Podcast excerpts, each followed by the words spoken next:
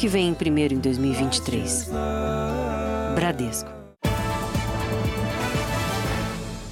Olá, boa noite. Boa noite. O governo de São Paulo lançou um site para qualquer cidadão acompanhar os crimes na região central da capital paulista. A ferramenta ajuda o trabalho da polícia e também serve para reforçar a atenção de quem trabalha, estuda e visita o centro. Quem passa pelo centro de São Paulo tem medo. Que é vacilou, os caras roubam. Alguns dados até mostram a redução de crimes, mas a sensação de insegurança é grande. A prefeitura montou na Sé, que é o marco zero da cidade, uma estrutura com grades para tentar conter o vandalismo.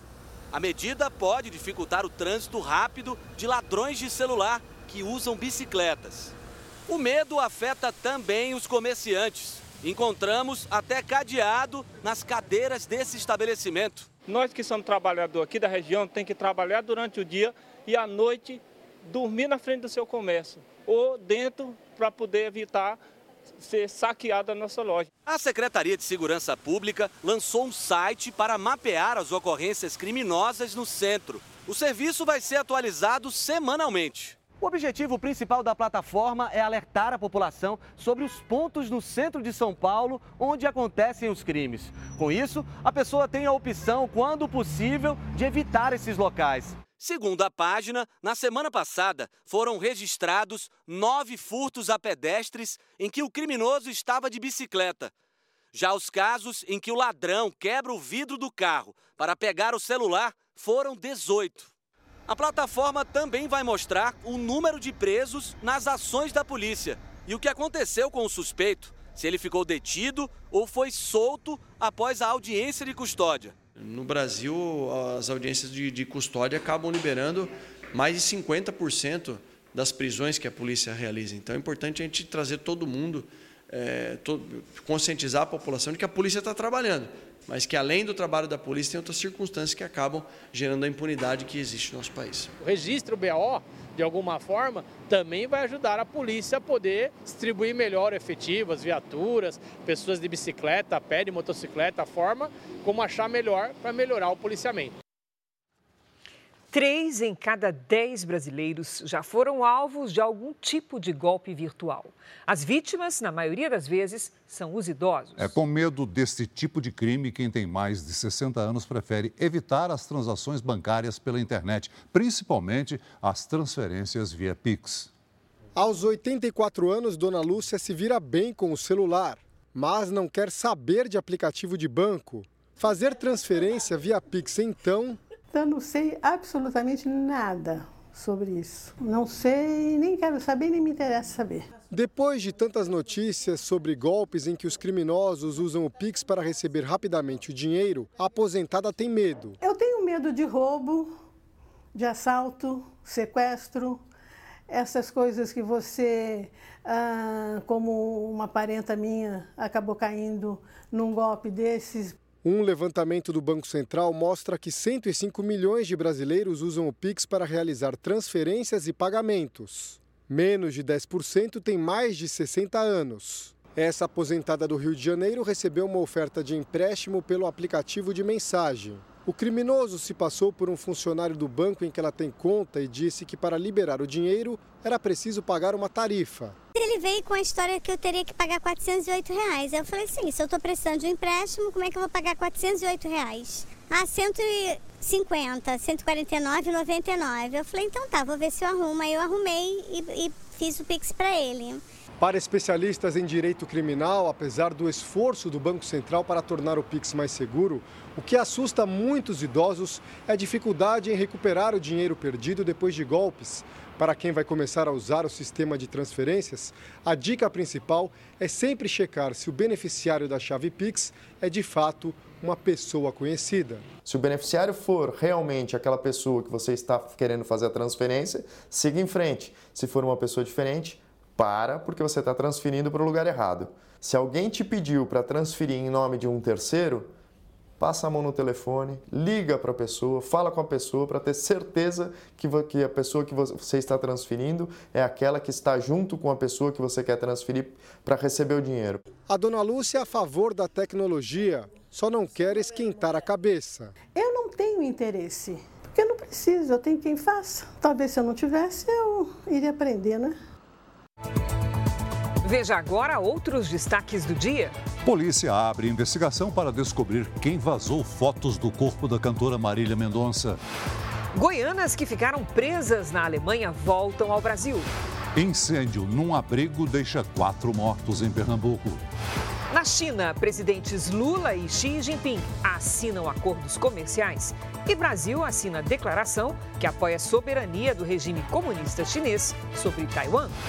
Ministra do Planejamento defende manter a desoneração da folha a setores que mais empregam. O incrível resgate de uma cachorrinha abandonada em alto mar. E por que o sequestro relâmpago causa efeitos irreparáveis na vida das vítimas?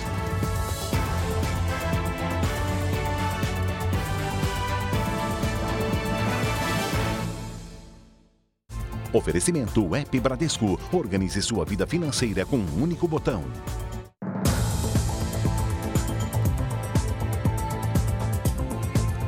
Uma mulher foi presa na rodoviária do Rio de Janeiro com quatro fuzis escondidos na mala. Ela foi surpreendida pelos policiais que desconfiaram do nervosismo na hora do desembarque. Leve, fácil de manusear e com alto poder de fogo. Os quatro fuzis modelo AR-15, escondidos na mala, seguiriam direto para as comunidades dominadas pelo tráfico.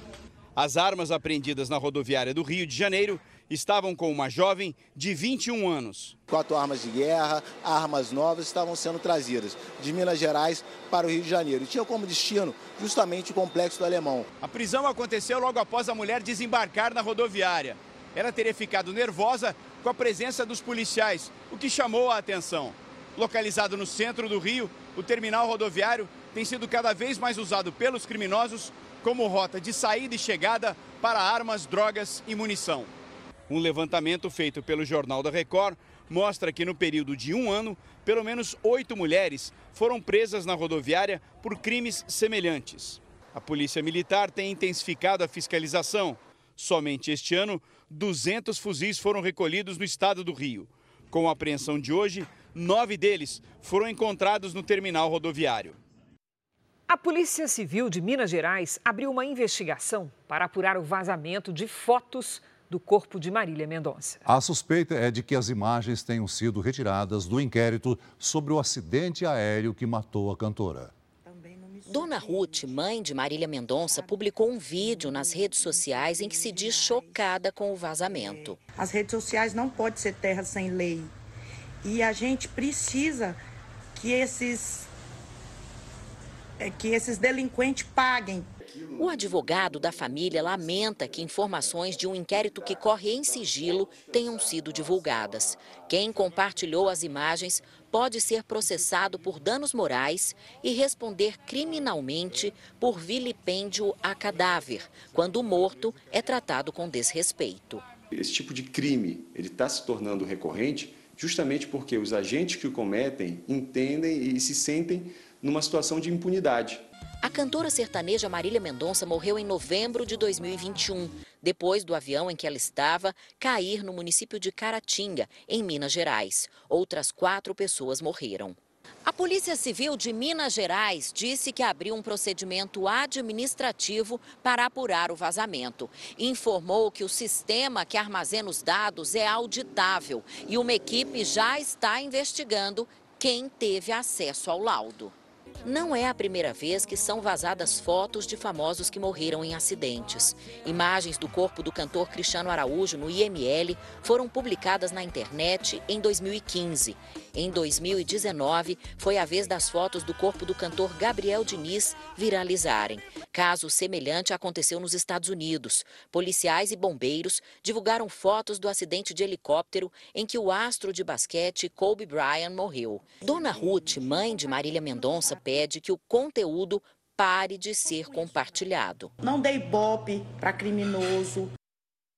No Rio de Janeiro, a polícia quer ouvir na próxima semana a ex-jogadora de vôlei flagrada batendo em dois entregadores. Dois episódios de violência na mesma rua em menos de uma semana. Parece que ali tinha realmente já né, um, um ambiente de é, conflito entre eles, aquela movimentação de, de motocicletas e bicicletas ali, talvez cause um incômodo nessa moradora e talvez tenha levado ela a praticar tais atos.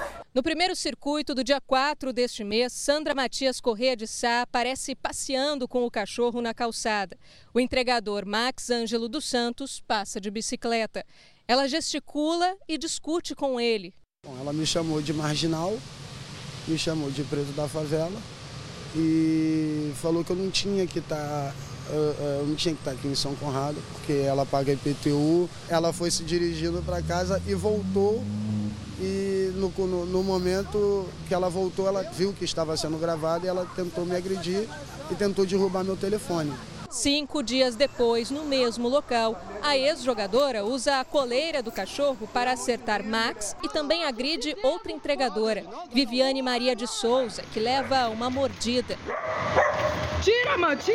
Para a polícia, os vídeos reforçam as versões dos entregadores de que foi Sandra quem começou as brigas.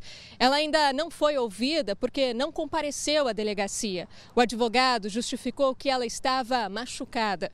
A partir de agora, a gente vai ouvir as testemunhas, que já estão intimadas, para buscar novos elementos que possam nos indicar se essa conduta, se esse ato praticado pela autora seria uma mera injúria ou uma injúria qualificada, uma injúria que possa ter elementos relacionados a, a uma injúria racial. A ex-jogadora já tem anotações criminais por injúria, ameaça e furto de energia elétrica. Eu não vou dizer que eu estou bem porque eu não estou. Psicologicamente, isso vai demorar a passar, entendeu? Foi uma cena muito forte. A chicotada foi uma coisa assim surreal. Nós procuramos a defesa de Sandra Matias Correia de Sá, mas não tivemos retorno. As duas goianas que foram presas injustamente na Alemanha voltaram hoje ao Brasil. Kátia Bahia e Jeane Pauline embarcaram ontem à noite no aeroporto de Frankfurt e chegaram de madrugada ao Aeroporto Internacional de São Paulo, em Guarulhos. Na sala da Polícia Federal do terminal, gravaram um vídeo. Se fôssemos cumprir o que a legislação de lá ordenava, nós iríamos ficar em média 15 anos perdendo 15 anos da nossa vida, talvez não veríamos os nossos pais mais, os nossos amigos, a nossa pátria amada. As brasileiras foram presas no início de março por tráfico internacional de drogas, depois de policiais da Alemanha encontrarem 40 quilos de cocaína nas malas que tinham etiquetas com os nomes delas. No Brasil, a Polícia Federal descobriu que Katina e Jeane foram vítimas de uma quadrilha que enviava drogas para fora do país a partir do aeroporto de São Paulo. As malas que elas tinham despachado tiveram as etiquetas retiradas e colocadas na bagagem com cocaína. Foram 38 dias atrás das grades. Nós sabemos que o envio desses vídeos foram fundamentais para a nossa liberdade. Sem ele, provavelmente, nós iríamos pagar por um crime que nós não cometemos. As investigações da Polícia Federal continuam. Hoje, mais um suspeito de integrar a organização criminosa foi localizado. Ele é a oitava pessoa presa por envolvimento no esquema. As duas brasileiras já estão em Goiânia com os familiares. Elas devem prestar depoimento na semana que vem. A ministra do Planejamento, Simone Tebet, defendeu que a desoneração da folha de pagamentos dos 17 setores da economia que mais geram empregos seja prorrogada até a aprovação da reforma tributária. Em outra frente, o governo tem pressa em implementar programas que tratam das dívidas dos brasileiros e dos juros do cartão de crédito. Assim que retornar da China, o presidente Lula terá vários nós para desatar na área da economia. Ele sinalizou ao ministro da Fazenda, Fernando Haddad, que vai indicar dois nomes para as diretorias de política monetária e de fiscalização do Banco Central na semana que vem. O mercado financeiro tem cobrado essa indicação de Lula. O presidente também quer a implementação do Desenrola, programa para facilitar o pagamento de dívidas de quem ganha até dois salários mínimos. Na segunda-feira, Haddad tem reunião com representantes dos bancos para tratar desse assunto e também dos juros rotativos do cartão de crédito. Apesar do projeto que controla os gastos públicos nem ter sido apresentado ao Congresso, o governo já está de olho na reforma tributária. Os ministérios da Fazenda e do Planejamento têm se reunido com diversos setores da economia para tentar costurar um acordo e fechar um texto com chances de ser aprovado no Congresso. A ministra do Planejamento, Simone Tebet, defendeu hoje em São Paulo que a desoneração da folha de pagamento de 17 setores da economia, os que mais empregam, seja prorrogada até a aprovação da reforma tributária. 17 setores que geram muito emprego no Brasil e têm um, um, um, compromisso da sua receita muito grande com a folha de pagamento. Como vence agora no final do ano, a preocupação dos setores é: e se não der tempo de aprovar a reforma tributária? O que eu disse e reafirmo uma posição pessoal é: diante deste caso, enquanto não chega a reforma tributária, embora eu acredito que a reforma tributária será aprovada este ano, nós teremos que pensar sim numa possibilidade de prorrogação até a aprovação da reforma tributária. O governo encaminhou há pouco ao Congresso o projeto da Lei de Diretrizes Orçamentárias para o próximo ano. A chamada LDO é necessária porque é com base nela que será montado o orçamento de 2024. O projeto prevê o salário mínimo no valor de R$ 1.389 no ano que vem. É um aumento de 5,2% em relação ao valor que será aplicado ao mínimo a partir de maio. Esse é um aumento sem ganho real, que apenas repõe a inflação prevista para 2023. O governo espera que o produto interno bruto, que é a estimativa de tudo que é produzido no Brasil, cresça 2,34% no próximo ano. A expectativa de inflação em 2024 é de 3,52%. O texto precisa ser aprovado por deputados e senadores. Em Pequim, os presidentes Lula, do Brasil, e Xi Jinping, da China, assinaram 15 acordos entre os dois países. Os temas vão do comércio à cooperação na área de tecnologia. A recepção ao presidente brasileiro foi ao som da canção Um Novo Tempo, de Ivan Lins, em frente ao Grande Palácio do Povo.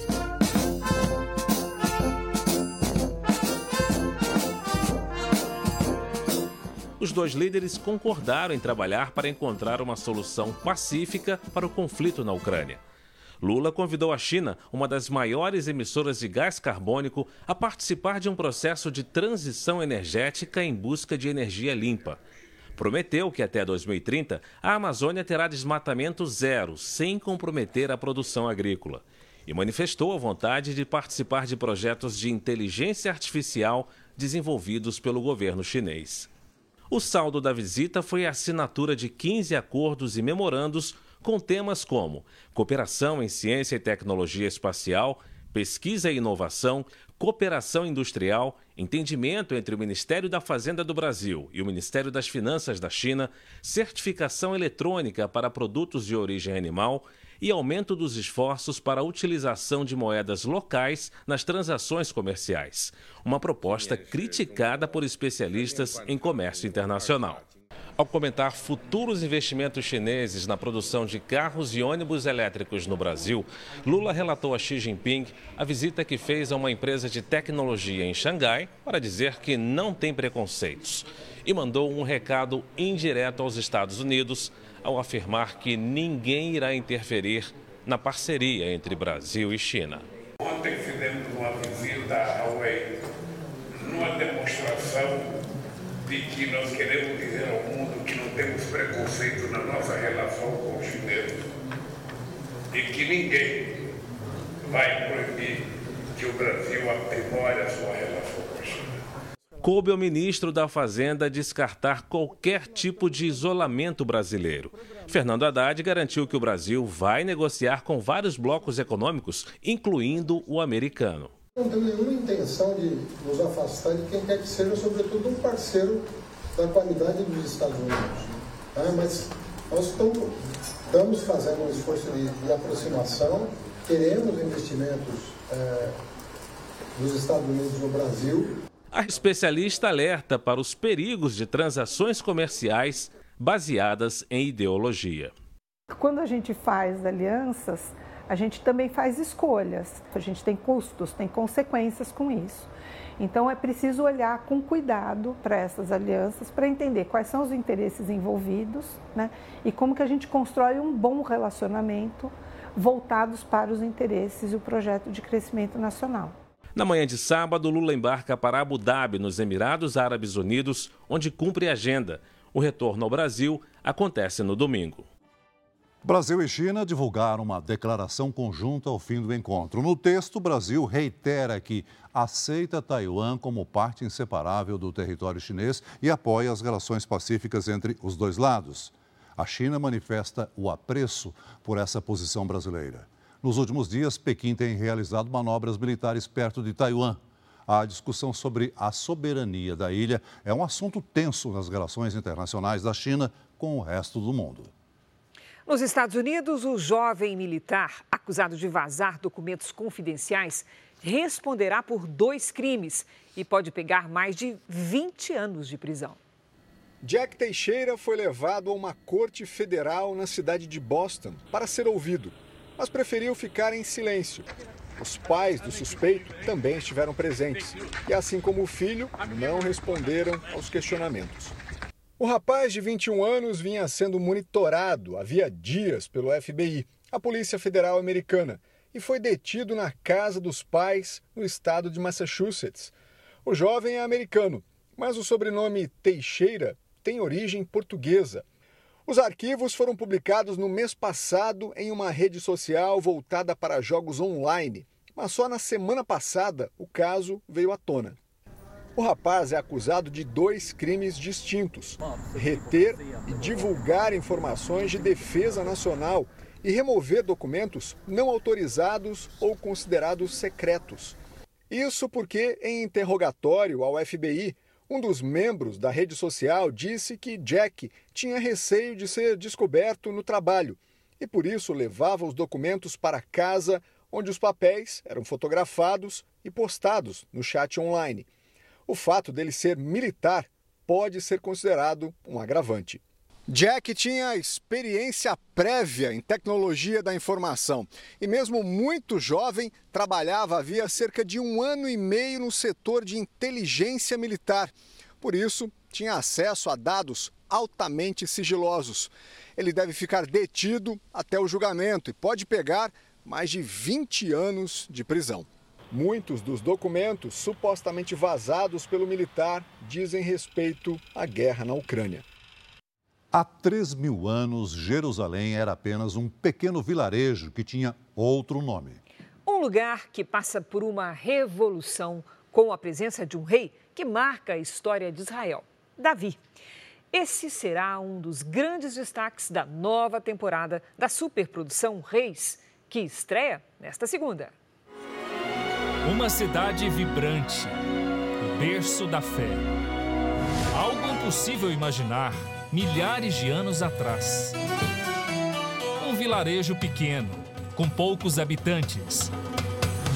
Hoje parece estranho descrever Jerusalém com essas palavras, mas era exatamente assim antes da chegada de Davi, com um nome diferente. Jebus é uma cidade muito pequena, porém com muralhas, fortificada. Jebus estava longe de ser uma das terras mais importantes do reinado até então, mas nas mãos de Davi se transforma em um local estratégico. Primeiro, porque ela está cercada de vales, cercada por dois vales, o que torna a vinda de um exército invasor difícil, mas você também tem um aspecto da cidade sendo neutra. Então é uma cidade neutra, na história bíblica até aquele momento. Jebus oferecia localização estratégica, uma visão do alto e uma posição central em relação aos reinos de Judá e de Israel. Mas as terras humildes não estavam vazias. Por causa dos habitantes que estavam residindo em Jerusalém na época de Davi, os Jebuseus, a cidade tinha o nome de Jebus. Para conquistar Jebus, Davi precisava da inteligência e estratégia de seus homens. A série Reis chega à sua sexta temporada, A Conquista, mostrando como Davi conseguiu articular uma entrada triunfante na cidade que se tornaria a sua capital. Vão ter muitas guerras, muitas batalhas, mas o Davi ele vai lutar mesmo na última batalha, que é a conquista de Jebus, né? Futura Jerusalém. É uma cidade estratégica, né, no meio de outros montes, então você chega ali para invadir, todo mundo já te vê. Então é era uma cidade muito difícil de conquistar. É, é o ápice da sexta temporada. Uma estratégia vai surpreender o rei dos jebuseus. Ele acredita estar seguro e bem informado a partir de seus espias, mas Davi usa da sua inteligência e do seu exército, que é praticamente imbatível, conseguem estudar a geografia do local, conseguem descobrir o ponto fraco e fazem invasão por esse ponto fraco. Está muito bem escrito, está muito dinâmico. Então a gente está construindo túneis, a gente construiu uma cidade cenográfica que vai ser invadida aqui. Então muita coisa legal vai acontecer nessa invasão.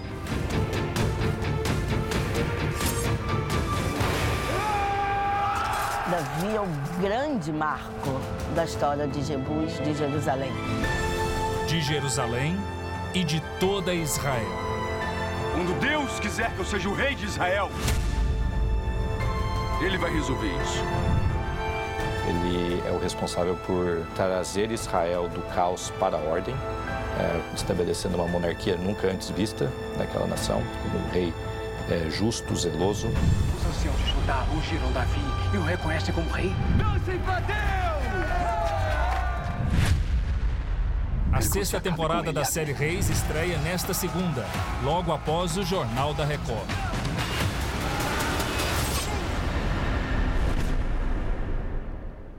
Então eu reforço o convite. A nova temporada de Reis estreia nesta segunda-feira. Você não pode perder.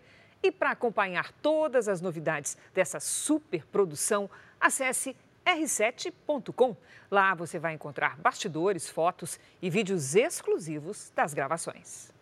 Veja a seguir: projeto de lei das fake news deve ser votado até o fim do mês na Câmara dos Deputados. O resgate impressionante de uma cachorrinha que foi abandonada em alto mar na Bahia. Foi enterrado o corpo do policial militar morto durante tentativa de assalto no Rio de Janeiro. Na série especial Rápido e Traumático, as dificuldades enfrentadas por quem passou por um sequestro relâmpago.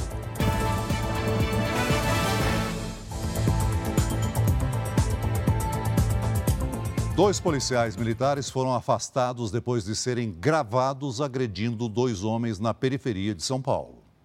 A câmera de segurança de um estacionamento gravou as agressões. Um policial desce do carro e dá um soco em um homem que estava na calçada. Outro policial vem atrás e também começa a agredir a vítima, que está caída no chão. Na sequência, um PM vai ao carro, pega um cacetete e dá continuidade à violência. O homem não tem qualquer chance de defesa. Os policiais só param quando passa um carro. A vítima aproveita, se levanta e corre. Um dos policiais decide atacar também duas pessoas em uma motocicleta. Ele puxa o piloto e o agride. A passageira tenta impedir. O caso aconteceu no dia 26 de março. Na semana passada, o jornalismo da Record TV revelou o caso. O motociclista é este homem, que por medo não quer se identificar. Eu fiz a curva, eu não tinha visto a viatura. Aí para mim era um carro normal. Aí eu freiei, né? Que tava vindo tipo na contramão. Aí eu só vejo a paulada na minha cabeça. As agressões aconteceram bem aqui nesta rua de São Paulo. Segundo a Secretaria de Segurança Pública do Estado, os dois policiais já foram identificados e afastados. A Corregedoria Militar vai analisar as imagens das câmeras acopladas no uniforme deles. A Polícia Militar disse que não compactua com desvios de conduta. Não está claro o que teria motivado as agressões. Além de ter sido espancado, o motociclista levou duas multas de trânsito e teve o veículo apreendido. Teve que desembolsar 4 mil reais para liberar a moto.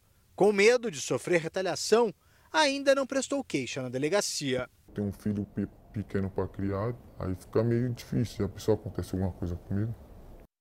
O corpo do sargento da PM morto por criminosos em uma tentativa de assalto no Rio de Janeiro foi enterrado hoje.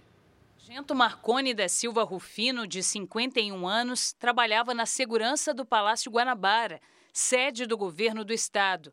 Ele deixa mulher e dois filhos.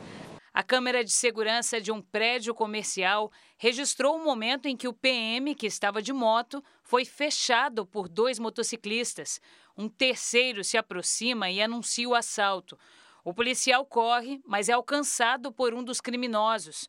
Os assaltantes se afastam e atiram contra o PM, que tenta fugir, mas é atingido. Pelo menos 20 disparos foram feitos. O policial estava de folga e havia acabado de comprar a moto. Testemunhas contam que ele não chegou a andar nem um quilômetro completo antes de ser rendido. Marconi estava na corporação havia 23 anos. Com ele já são 42 agentes de segurança baleados esse ano na região metropolitana do Rio. Segundo dados de uma plataforma digital, 35 deles eram policiais militares, 18 morreram. Nessa quarta-feira, o corpo de outro policial foi encontrado com marcas de violência em Duque de Caxias, na Baixada Fluminense. O sargento Jefferson Perru Alves, de 44 anos, estava desaparecido havia uma semana. O Disque Denúncia oferece recompensa para quem tenha informações que ajudem a identificar os assassinos. Três crianças e uma cuidadora morreram no incêndio de um abrigo no Recife. Ao menos 13 pessoas ficaram feridas. Um curto-circuito pode ter provocado o fogo. No abrigo dormiam crianças em situação de vulnerabilidade. As vítimas tinham entre 2 e 11 anos. Uma cuidadora de 62 anos também morreu.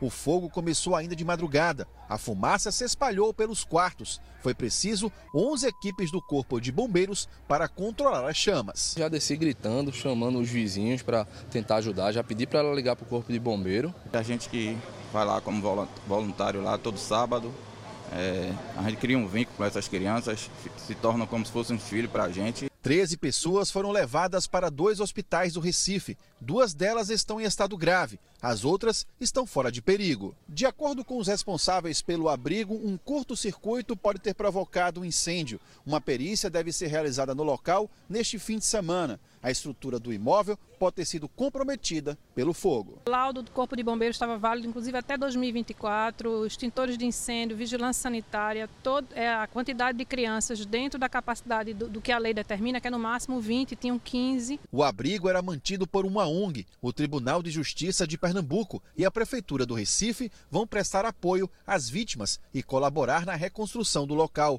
As crianças foram levadas para uma outra casa de acolhimento, onde devem ficar provisoriamente. Em Salvador, uma cachorrinha foi encontrada nadando sozinha em alto mar. Ela já estava quase se afogando quando foi resgatada por um barco de turistas. Quem vê assim essa carinha nem imagina tudo que essa cachorrinha passou algumas horas antes. Ela foi vista sozinha nadando em alto mar na Baía de Todos os Santos. Um empresário passava de lanche e nem pensou duas vezes, pulou no mar para fazer o resgate. Muito fraca e desidratada, ela recebeu ali mesmo o que mais precisava no momento: carinho. Ela já estava em exaustão total Inclusive, quando nós avistamos, ela já estava em alguns momentos submergindo a cabeça, coisa que cachorro não faz. Pela distância, é praticamente impossível que a cadela tenha vindo sozinha. A suspeita é de que ela tenha sido abandonada em alto mar. A pena para o crime de maus tratos a animais chega a cinco anos de prisão. A estimativa é que o Brasil possua mais de 180 mil animais resgatados por esse motivo e que estão em organizações de proteção. A cachorrinha encontrada no mar já passou por uma clínica veterinária e ganhou um novo lar e o nome de Zaya, que significa sorte. Não tenho mais condições nenhuma de me separar de Zaya. É, a vida me deu esse presente maravilhoso, Deus me deu esse presente. Depois de quase três anos, a Câmara dos Deputados vai votar o projeto de lei das fake news. O martelo foi batido entre líderes e o presidente da Câmara dos Deputados, Arthur Lira. Para o líder do Republicanos, deputado Hugo Mota, o Brasil precisa regulamentar o assunto. Há na casa essa vontade política de poder adentrar sobre essa regulamentação nós queremos registrar que somos contra qualquer tipo de mecanismo ou projeto que venha tirar a liberdade de expressão, não se trata disso. A Câmara debate o projeto de lei das fake news desde junho de 2020, quando a proposta foi aprovada pelo Senado. Quase três anos depois, a discussão do tema ganha força entre os deputados, com a disseminação de mensagens nas redes sociais sobre ataques em escolas. Os problemas já são conhecidos, há muito crime sendo cometido né, se utilizando da internet, das redes sociais, das plataformas digitais e o Brasil não pode mais conviver com isso. O texto deve prever prisão de 1 a 3 anos e multa para quem promover ou financiar a desinformação. As plataformas digitais terão que ter sede no Brasil e publicar relatórios de transparência com informações sobre a moderação de conteúdo. Além disso, elas também poderão ser punidas por publicações de fake news patrocinadas, quando o alcance do conteúdo falso fica ainda maior. Toda vez que houver impulsionamento, patrocínio de publicações nas redes sociais, há corresponsabilidade. Pagou para a mensagem ir mais longe, será corresponsável, porque não é possível que nós financiemos discurso de ódio. Não é possível que haja lucro com discurso de ódio, com desinformação, com fake news na internet no Brasil. O texto do relator Orlando Silva também obriga as plataformas que paguem por conteúdos jornalísticos distribuídos nas redes sociais e nos mecanismos de buscas na internet. Isso porque essas empresas lucram com a divulgação de notícias, sem ter investido para produzi-las. Países como a Austrália, o Canadá e a Itália aprovaram recentemente leis com a previsão de que as gigantes da tecnologia, as chamadas Big Techs, paguem pelo uso de publicações de conteúdo jornalístico. Nós vamos agora ao vivo a Brasília, porque o ministro do Supremo Tribunal Federal, Alexandre de Moraes, determinou que a Polícia Federal colha o depoimento do ex-presidente Bolsonaro sobre os atos de vandalismo em Brasília ocorridos em 8 de janeiro. Quem tem as informações é o nosso colega Clébio Cavagnoli. Olá, Clébio, boa noite.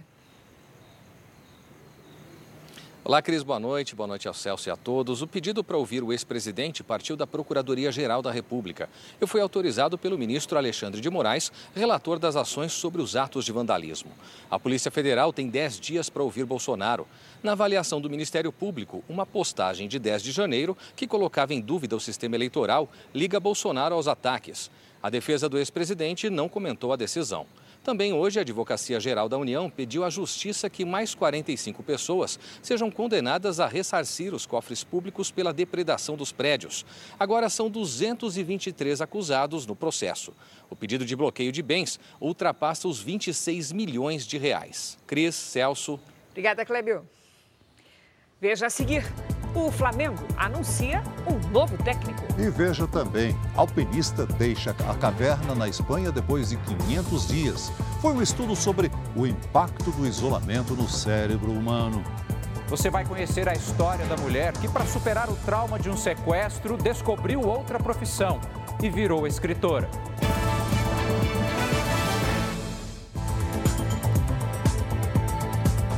Flamengo anunciou agora há pouco que o técnico argentino Jorge Sampaoli vai assumir o comando do time. Sampaoli assinou o contrato até o fim do ano que vem. O treinador estava desempregado depois de ser demitido do Sevilha, da Espanha. Aqui no Brasil, já treinou o Santos e o Atlético Mineiro. Comandou também as seleções do Chile, onde venceu a Copa América, e da Argentina ele chega para o lugar do português Vitor Pereira, que foi demitido depois da derrota para o Fluminense na final do Campeonato Carioca. No Maranhão, 67 cidades estão em situação de emergência por causa das chuvas. O centro da cidade de Presidente Juscelino agora está assim. A cidade é uma das mais atingidas pelas enchentes. É tanta água que a maior parte dos comerciantes precisou abandonar as lojas. A Deilze é funcionária de uma loja de roupas que foi alagada. O jeito foi colocar em exposição o que restou das peças. Graças a Deus fomos cedidos aqui esse espaço e estamos aqui, estamos na luta. Presidente Juscelino enfrenta a maior cheia dos últimos 13 anos. Quase 70 municípios do Maranhão decretaram situação de emergência. Mais de 8 mil famílias estão desabrigadas ou desalojadas em todo o estado. Mas tem gente que se recusa a deixar o local onde mora. Aqui na casa do seu João Bezerra, a única maneira que encontraram para salvar os objetos foi exatamente desse jeito aqui, amarrando tudo no teto da casa. Aqui moram a esposa, ele e mais quatro filhos. Não pretendo sair. Porque para desmanchar, para tirar o que está em cima, já viu que é o trabalho? A Defesa Civil Estadual monitora a situação e orienta para que os moradores deixem as áreas de risco. Olha, o dia virou noite em várias cidades de Mato Grosso do Sul e aqui em São Paulo. A chuva veio antes do previsto. Vamos conversar com a Lidiane Sayuri. Lid, hoje, a hora que acordei, achei que era 4 horas da manhã, estava um breu. O que, que, que vai acontecer nesse fim de semana? Essa frente fria apressada que a gente tem, viu, Cris? Boa noite para você. Oi, Celso, muito boa noite. Boa noite a todos. A frente fria que estava no Rio Grande do Sul ontem à noite apertou o passo e chegou a São Paulo hoje cedo. Em Campinas, no interior paulista, parecia que o céu estava até com efeitos especiais. Uma nuvem prateleira imensa se formou. Esse fenômeno pode acontecer em qualquer época do ano e sempre anuncia uma tempestade.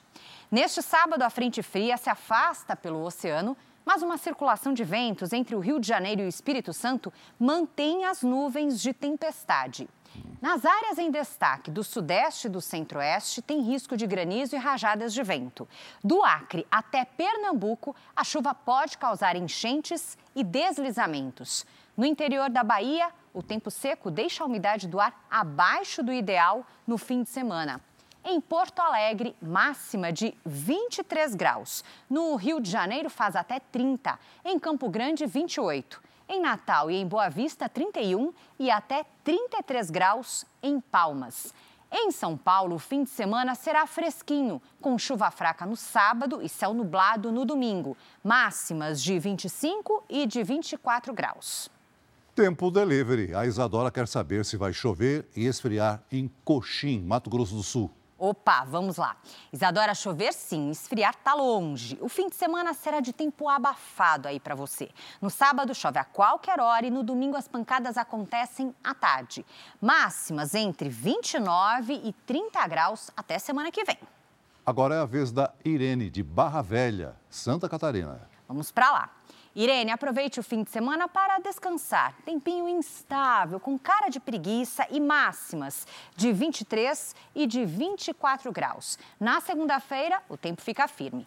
Participe do Tempo Delivery. Mande seu pedido pelas redes sociais com a hashtag você no JR. Cris, Celso. Bom fim de semana, Lidy. Bom fim de semana. Bem. Terminou hoje, na Espanha, a experiência de uma mulher que passou 500 dias dentro de uma caverna de óculos escuros e sorrindo. Foi assim que Beatriz Flamini deixou a caverna na região de Granada, na Espanha. A mulher de 50 anos viveu por 500 dias a uma profundidade de 70 metros sem contato com o mundo exterior. Não tinha relógio ou celular, luz apenas artificial e a comida era entregue sem que ela tivesse contato com outras pessoas e pela primeira vez desde então foi recebida com abraços da equipe que acompanhava do lado de fora. Do interior da caverna, usando um computador e um roteador, ela enviava vídeos aos pesquisadores que a monitoravam. Para se manter ocupada, passou o tempo fazendo atividade física, pintando, desenhando e lendo. Teve que deixar o local apenas uma vez por problemas do roteador.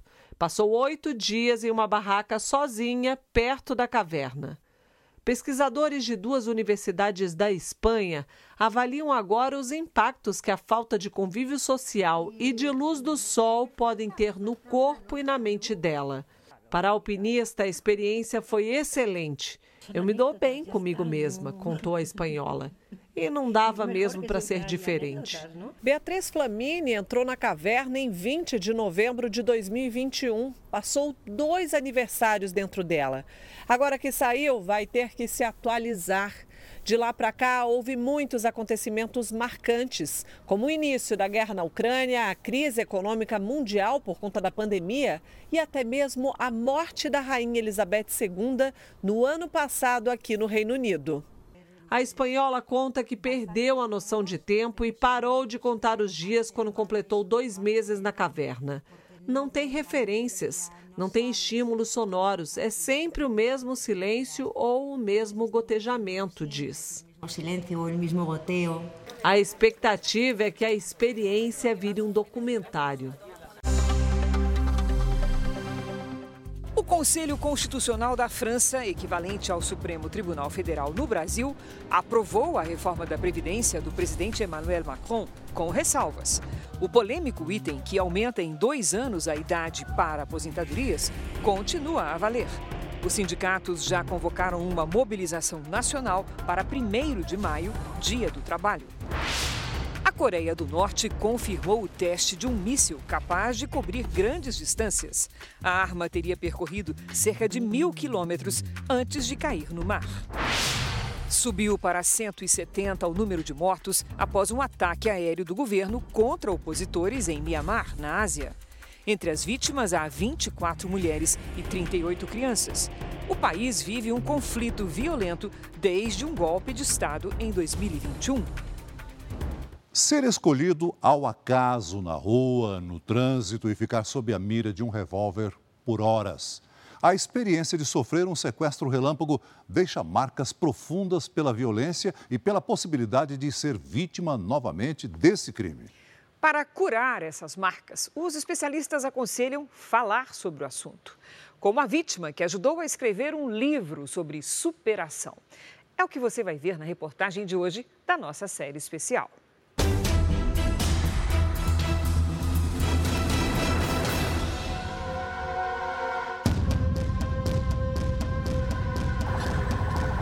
Quantas horas de terror são suficientes para gerar um trauma? Alessandro e Gisélia, em comum, vítimas de um crime rápido e torturante, o sequestro relâmpago. Sou Alessandro Maria Pagano, tenho 58 anos. No dia 4 de dezembro de 2021, eu sofri uma das maiores, ou a maior violência da minha vida. Fui sequestrado próximo à minha casa, ele não reagiu ao ataque dos criminosos. Num, num determinado momento, um saiu do carro na frente, entrou um outro. Quando o outro entrou, eu levantei a cabeça, já me deu um soco muito forte, já eu senti o nariz sangrando e o olho inchar, né? Já fechou o olho. Depois desse dia, o dentista não é mais o mesmo. Medo, insegurança, é é, alguma coisa diferente que está acontecendo ao seu redor, é, vai voltar, né? começa a, a, retornar aquela má lembrança. Né? Imagine o que é perder a liberdade, sofrer agressões e ainda ser ameaçado de morte. Um sequestro, segundo especialistas, está entre as experiências mais traumáticas para qualquer pessoa o emocional fica muito abalado. Daí podem surgir outras consequências: isolamento, medo excessivo, ansiedade.